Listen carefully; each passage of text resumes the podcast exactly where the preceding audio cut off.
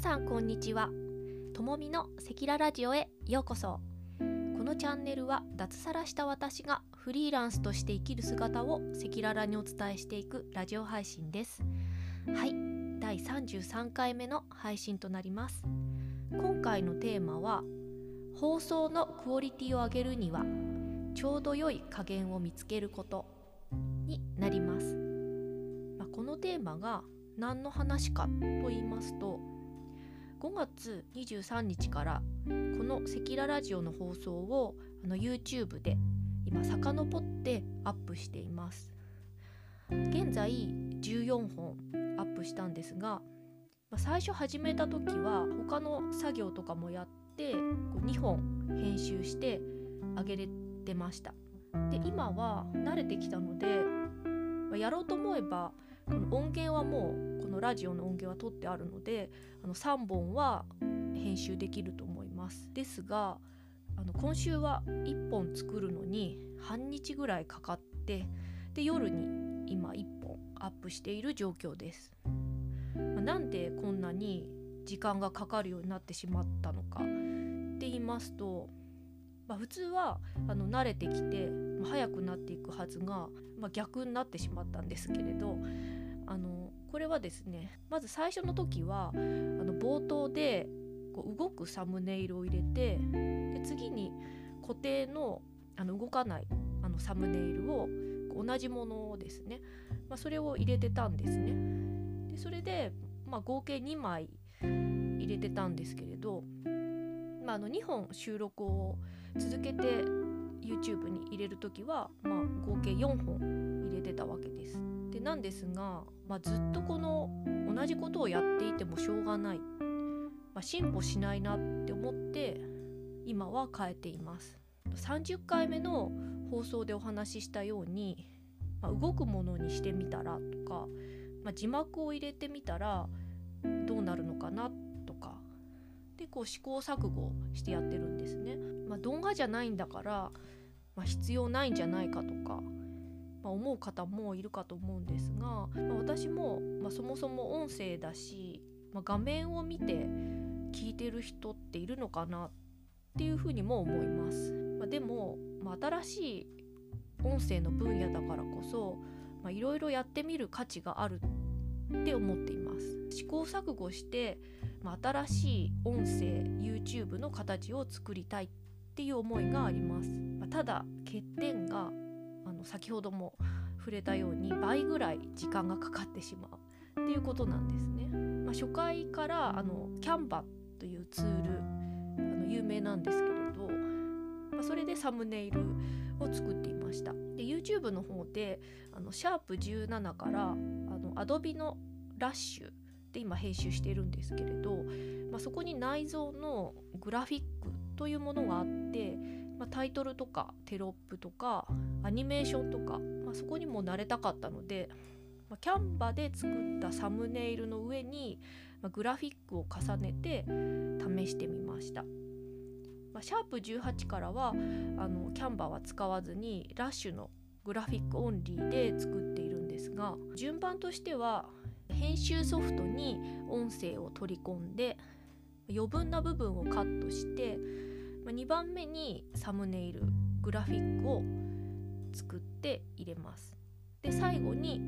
ラッシュの内蔵の BGM を入れています。の2番目と3番目はあの逆でもいいんですが、まあ、編集の画面がこう見ると今3段重ねになっている状況です、まあ、3段階やっていくと、まあ、本当に時間かかるんですよね。テロップのタイミングもこう音声に合わせて入れていてフライングで出るとこうちょっといまいちなので、まこうベストなタイミングのところで出したり、ま微調整をしていますあまり細かいところにこだわり出すとあのグラフィックのこう文字の角度がとか幅がとか、まあ、キリがないので、まあ、ほんと日が暮れてしまう、まあ、そこまでやりすぎずに、まあ、ちょうどいいところで、ま妥協して、まやるようにしています。まあ、まり今度こうグラフィックをたくさん使いすぎると、まあ、書き出しが、まあ、書き出しっていうのは保存ですね。あのそれをこう、まあ、YouTube にアップする時に MP 4に形をこう変えるんですけれど、まあ、それにあの30分ぐらいかかってしまいました。でしかもその最初のテロップが間違っていて あの書き出しした後にそれに気づいてもう昼間の時間切れだったので、まあ、夕食の片付けの時にこう急いでこう差し替えをしたんですがあのまた書き出さないといけないので、まあ、そこにまた30分ぐらいかかってしまって、まあ、差し替えに、ま手間取ってしまったわけです。まあ、そこはあの書き出す前にきちんと間違いがないか確認する、ま必要があるわけです。あ、よくあの動画編集者さんたちがあの書き出しって前こう言ってるのをお聞きしてたので、まあ、それが意味がようやく今分かりました。で今は音声はこうスマホの iPhone のボイスメモにこう収録してるんですが、まあ、その段階でできるだけこう時間を短くまとめることも兼ねて余分なもの、まあ、鼻をすすったりとか「あのー」とか私の口癖の「ちょっと」とか、まあ、そういうのはまほぼ消しています。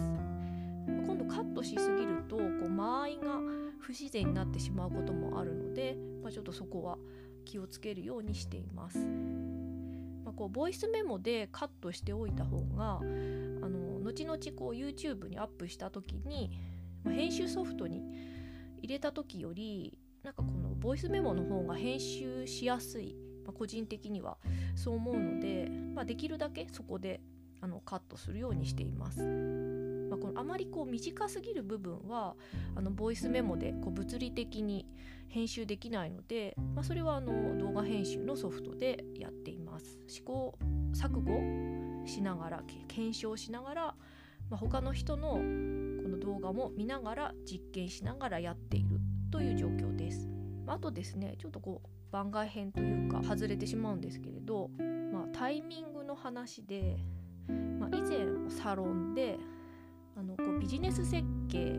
未来のビジネス設計をした時にあの動画編集は確か3年後ぐらいに予定で入れていたんですが、まあ、今のタイミングでこの音声編集もこう YouTube をやるから踏み出せたし受けているあの講座があってそこであの Adobe のラッシュの講座とか、まあ、TikTok とかもあって、まあ、全てが今のタイミングでちょうど良かったのかなって思います。まあ、こんな機会がなければその講座も受けて作る程度で終わってしまっていたし、まあ、動画編集音声編集も、まあ、最初この iPad でやろうとしていて、まあ、今 iPad が手元にないので、まあ、買うところかなって思っていたんですよね。でまあこう普通に今の、まあ、Surface のこう Windows のパソコンでできているので本当にちょうどいいタイミングでした。と実はあのー、このラジオの放送も同じラッシュで今編集しています今の音声はあのやらなくていいかなって思ってたんですけれど、まあ、編集ソフトにも慣れてきて、まあ、特別なことをしている感がなくなってきたので、まあ、前からやってみたったっていうのもあって、